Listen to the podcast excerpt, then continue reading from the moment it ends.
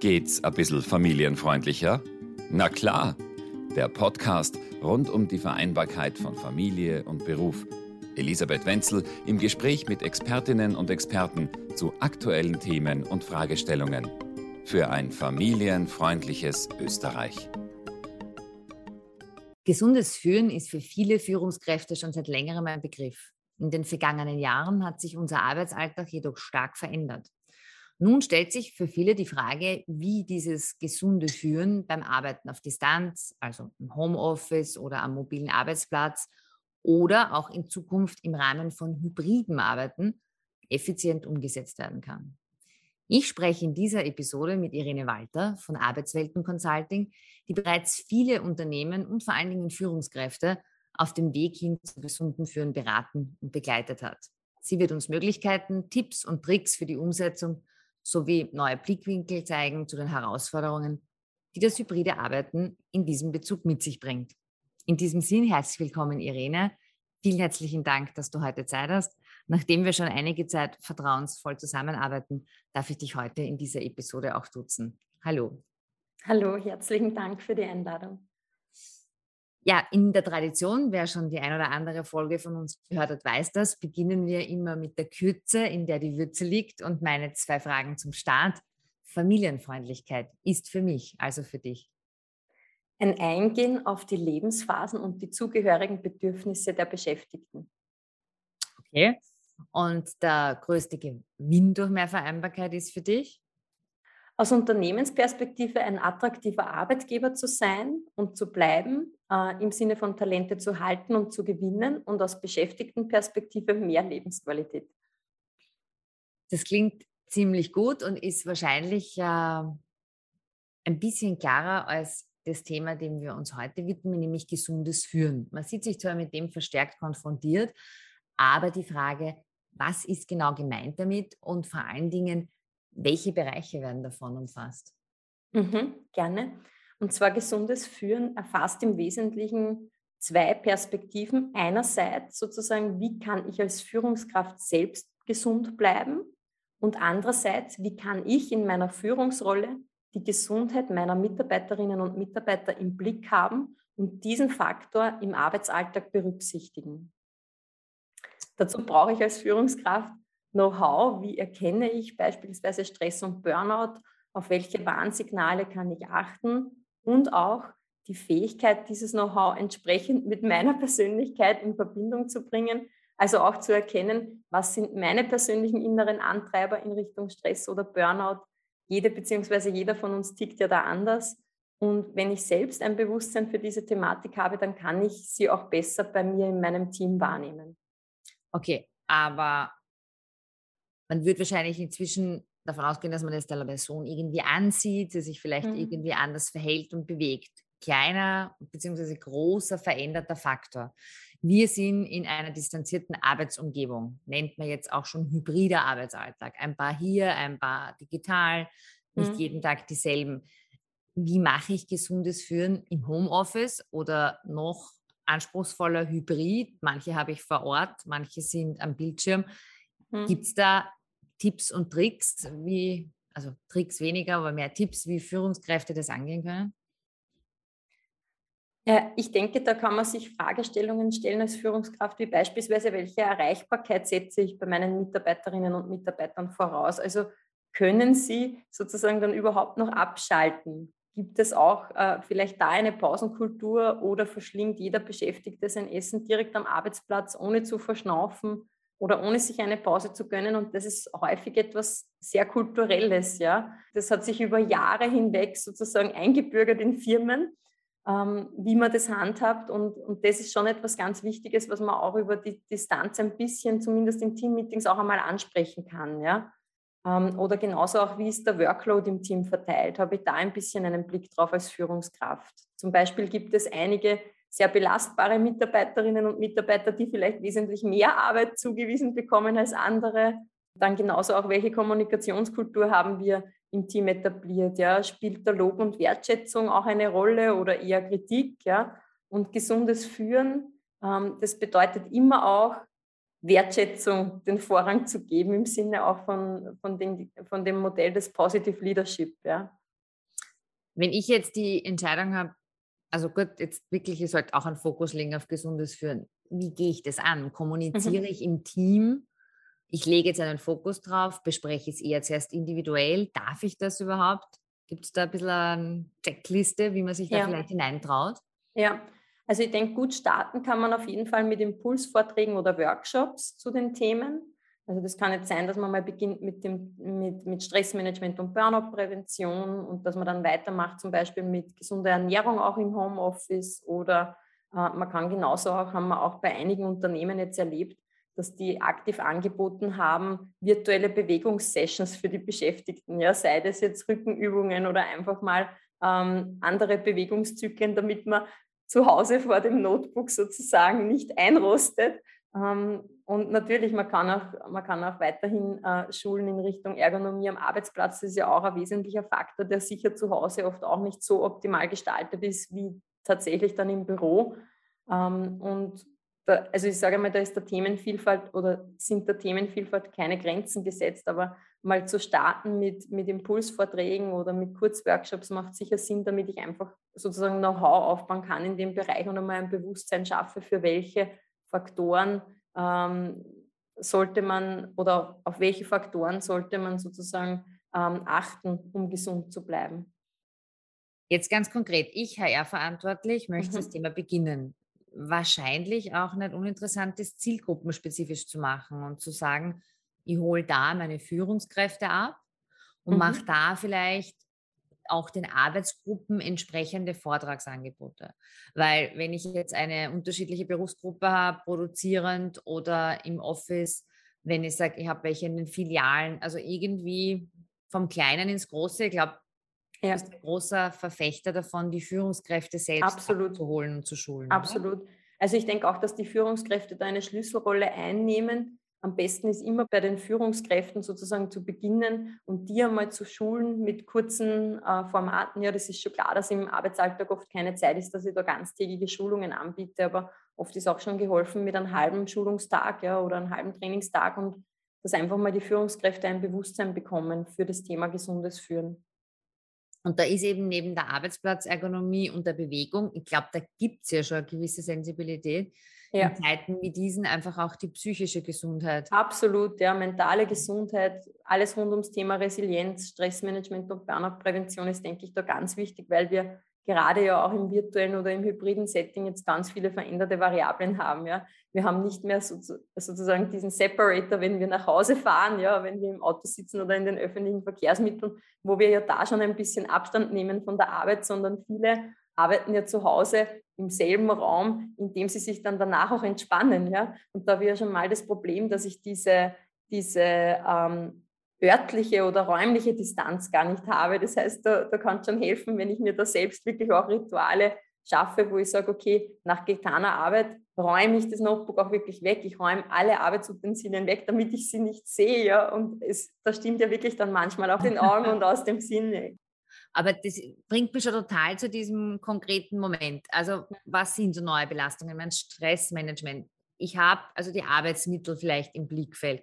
Kennst du noch ein paar andere spezielle, die man wahrscheinlich, wenn man es hört, eh für logisch findet, aber jetzt nicht vor Augen hat, was so klassische Treiber von Stress sein können in diesen Zeiten? Ja, was für viele ein Stress ist, ist die fehlende soziale Interaktion zu Hause. Das darf man nicht unterschätzen. Ich glaube, da ist wirklich ganz wichtig, dass man gegensteuert mit regelmäßigen Teammeetings, ja, um den Austausch aufrechtzuerhalten, um auch das Teamgefühl aufrechtzuerhalten und auch, dass man darauf achtet, dass in den Meetings nicht nur Platz ist für operative, aufgabenbezogene Themen, sondern auch für die allgemeine Kommunikation zur Zusammenarbeit. Also wie geht es uns im Miteinander? Was klappt gut in der Zusammenarbeit? Wo benötigt die eine oder andere von uns noch mehr Unterstützung? Ähm, und dann genauso auch andererseits den Raum oder die soziale Erlaubnis zu geben als Führungskraft. Nehmt euch auch im virtuellen Setting Zeit für den informellen Austausch. Also da genauso auch als Führungskraft ähm, den Mitarbeiterinnen und Mitarbeitern das Gefühl zu geben, es ist genauso legitim, da eine gemeinsame Kaffeepause oder eine gemeinsame Mittagspause zu verbringen und dass das genauso zur Arbeitszeit zählt. Ja, ich glaube, das ist da wirklich ganz wichtig, auch damit man nicht vereinsamt zu Hause. Ja, also vielen, gerade denjenigen, die so ganz soziale Wesen sind und gerne wirklich laufend im Austausch sind, denen fehlt es total im Homeoffice und ich denke, das ist wirklich ein wichtiger Faktor.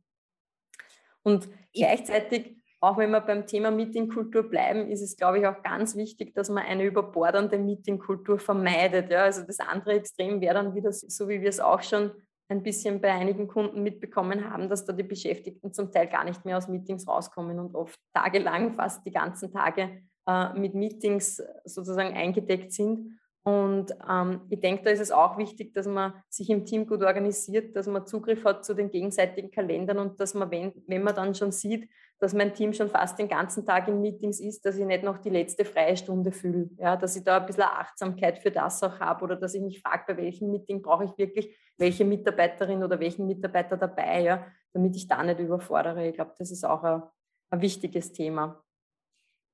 Ich bin ja auf was ganz anderes persönlich draufgekommen. Mhm. Man hätte früher nie drei örtliche Termine von 9 bis 10, von 10 bis 11 und von 11 bis 12 gelegt, weil ja allein ja. zumindest eine Viertelstunde immer einkalkuliert wird, um sich von Raum A zu Raum B zu ja. begeben.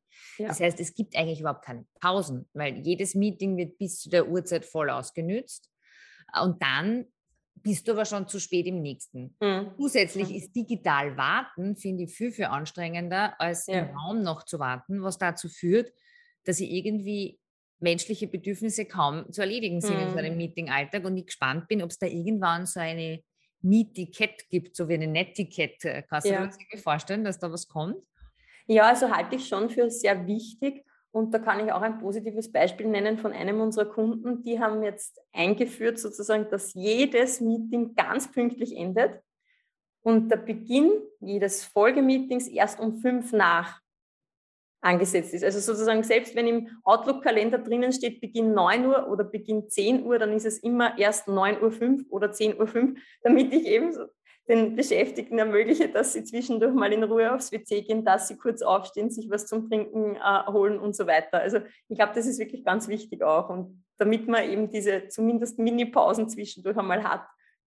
Aber das höre ich gerade wirklich zum ersten Mal. Mhm. Das ist jetzt gerade mit dir hier das erste Mal besprochen und ich glaube, es werden auch wir einführen, weil man stresst sich raus und ja. verabschiedet sich im Chat aus dem einen Meeting und entschuldigt sich schon im nächsten, ja. dass man zu spät kommt. Und das ist auch ein Stress, wenn du das fünfmal am Tag machst und immer das Gefühl hast, du bist überall eigentlich unhöflich.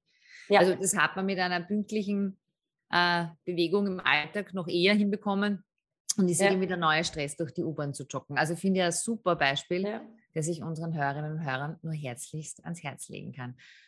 Weil wir schon bei den Best Practices sind, mhm. du bist ja mittendrin im Geschehen. Was gibt es denn sonst noch für konkrete Maßnahmen, die sich gut bewährt haben, dass ich als Führungskraft weiß, und das ist, glaube ich, ganz eine große Herausforderung, mhm. welche Maßnahmen überhaupt die Bedürfnisse meiner Beschäftigten treffen und richtig mhm. sind? Ja, also ich glaube, da ist ganz wichtig, dass ich im laufenden Austausch bleibe mit meinen Beschäftigten und eine gute Beziehung zu ihnen aufbaue und halte. Ja, ich glaube, das ist das Allerwesentlichste, weil dann habe ich auch früh genug schon ein Sensorium für deren Bedürfnisse. Und natürlich hat man sehr große Teams, wird das schwieriger, ist, ist schon verständlich. Ähm, ich glaube, da kann man es auch gerade im virtuellen Setting einfach handhaben, dass man wirklich offen in den Teammeetings sagt, ja, mir ist einmal wichtig, was braucht ihr jetzt gerade, äh, wie kann man unterstützen und das dann wirklich vielleicht mit ganz unkomplizierten Mentimeter-Abfragen handhabt, ja? dass man einfach reinfragt, um ein Stimmungsbild einzufangen und dann ähm, bedürfnisorientierte Lösungsvorschläge zu erarbeiten.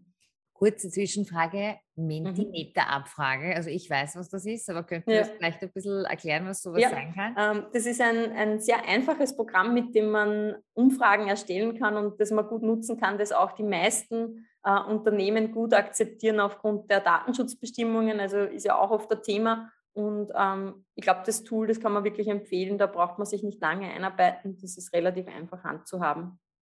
Und was könnte man da so schnell abfragen? Also wie kann sowas ausschauen? Ja, zum Beispiel, ähm, wie, äh, wie geht es euch im Hinblick auf den Workload? Ähm, wie geht es euch im Hinblick auf, auf Homeoffice? Gibt es da gesundheitliche Faktoren, wo wir unterstützen können als Unternehmen? Im virtuellen oder im ähm, hybriden Arbeitssetting, was könnten wir da tun als Unternehmen, um, um euch zu unterstützen im Hinblick auf gesundheitliche Aspekte. Also kann man ja durchaus offen stellen und dann kommt darauf an natürlich, welche Menge man da hat, aber ich denke, man kann da genauso auch durch offene Fragen auch die, die Bedürfnisse der Beschäftigten abholen. Oder man, oder man gibt zum Beispiel einzelne Bereiche vor, wie mentale Gesundheit, Ernährung, Bewegung, Ergonomie am Arbeitsplatz und lässt dann die Kategorien wählen, ja, oder die Kategorien ranken nach Wichtigkeit. Also ähm, gibt es verschiedene Möglichkeiten, wie man das handhaben kann. Man kann genauso auch, wenn man mit, mit Mentimeter nicht zufrieden ist oder da die einzelnen Funktionen nicht im Detail vorfindet, kann man das ja genauso auch per E-Mail machen, ja,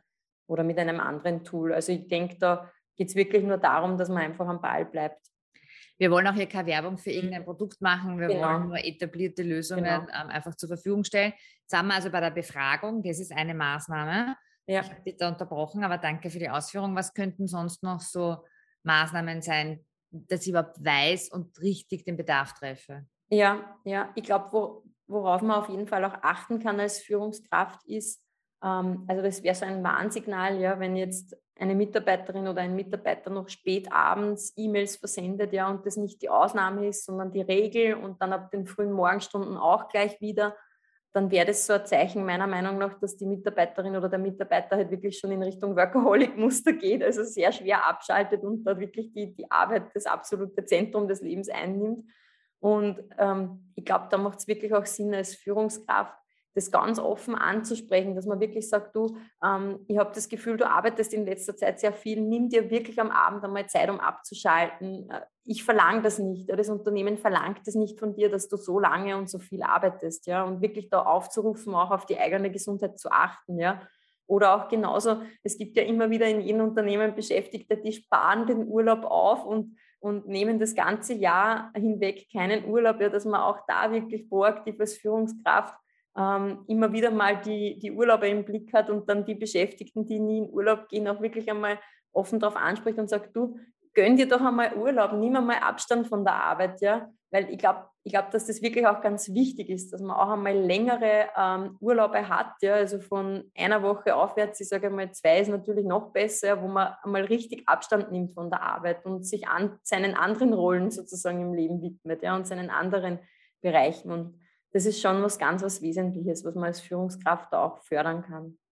Macht es da eigentlich Sinn, als Führungskraft auch wirklich zu sagen und natürlich auch selber vorzuleben, dass das die Kultur ist, die man gerne auch im Unternehmen hätte? Ja. Weil dieses Angebot, na mach halt bitte mal und dann ja. ist es nicht durch Kultur gedeckt, ja. ist immer schwierig. Das Absolut, heißt, das, das, sollte ich natürlich als Führungskraft auch vorleben können, ja, oder auch, auch ähm, mehrmals ansprechen, ja, und dann auch, auch leben. Ja? Also ich glaube, dass da, wenn es ums Thema gesundes Führen geht, kann man schon sagen, Faktoren wie Erreichbarkeit, wie Meetingkultur, wie Workload, ähm, das sind da alles ähm, Themenbereiche, ja, wo, wo ich ansetzen kann und wo ich ja maßgeblich die, die Teamkultur mitgestalte ja?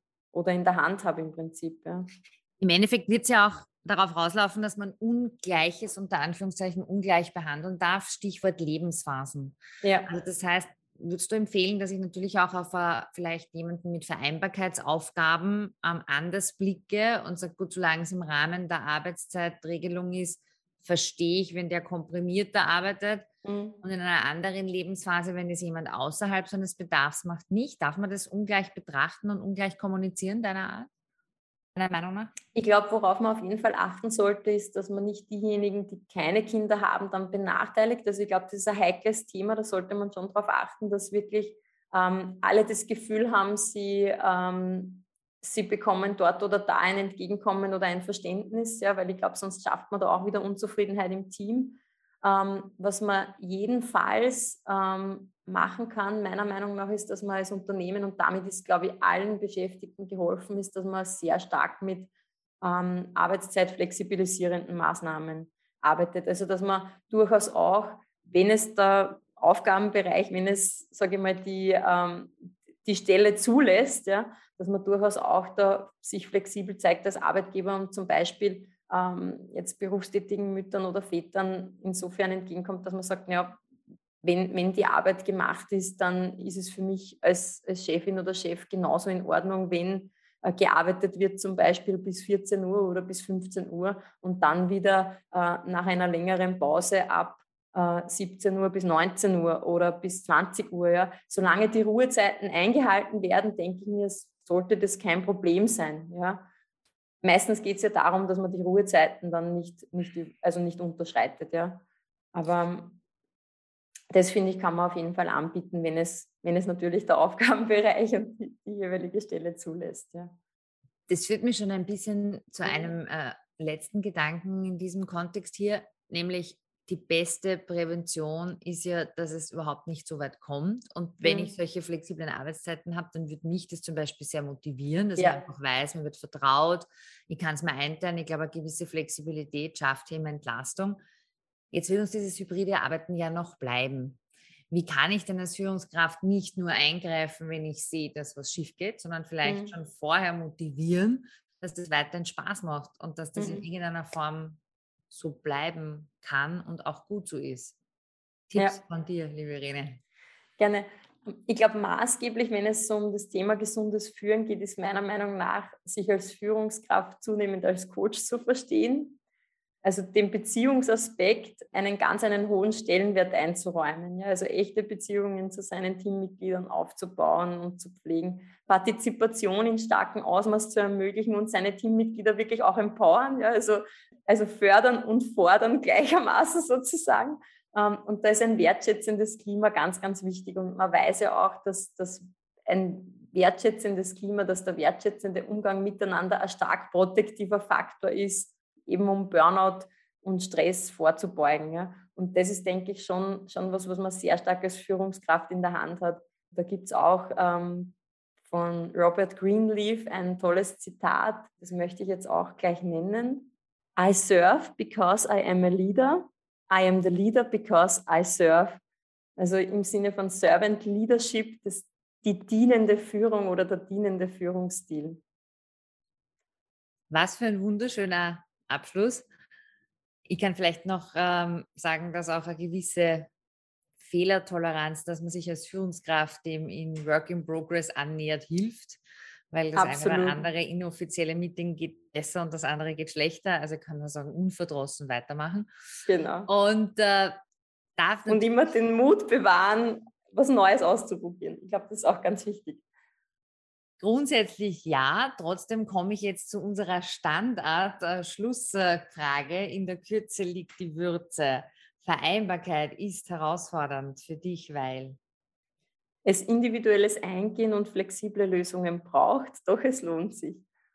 Wenn du Familie und Beruf in zehn Jahren siehst, damit meine ich jetzt nicht uns, hm. sondern das Thema ganz grundsätzlich. Ja. Ist etwas, das von jeder und jedem Beschäftigten vorausgesetzt wird. Wow. In diesem Sinn, vielen herzlichen Dank, Irene, für deine Zeit, für diese herzlichen Einblicke. Dank. Wir werden noch weitere Informationen am Ende dieser Episode zur Verfügung stellen. Und ja, macht immer Freude. Herzlichen Dank und auf Wiedersehen. Vielen Dank. Vielen Dank fürs Zuhören. Bei Fragen, Feedback oder Themenwünschen können Sie uns gerne unter www.unternehmen-für-familien.at slash podcast kontaktieren.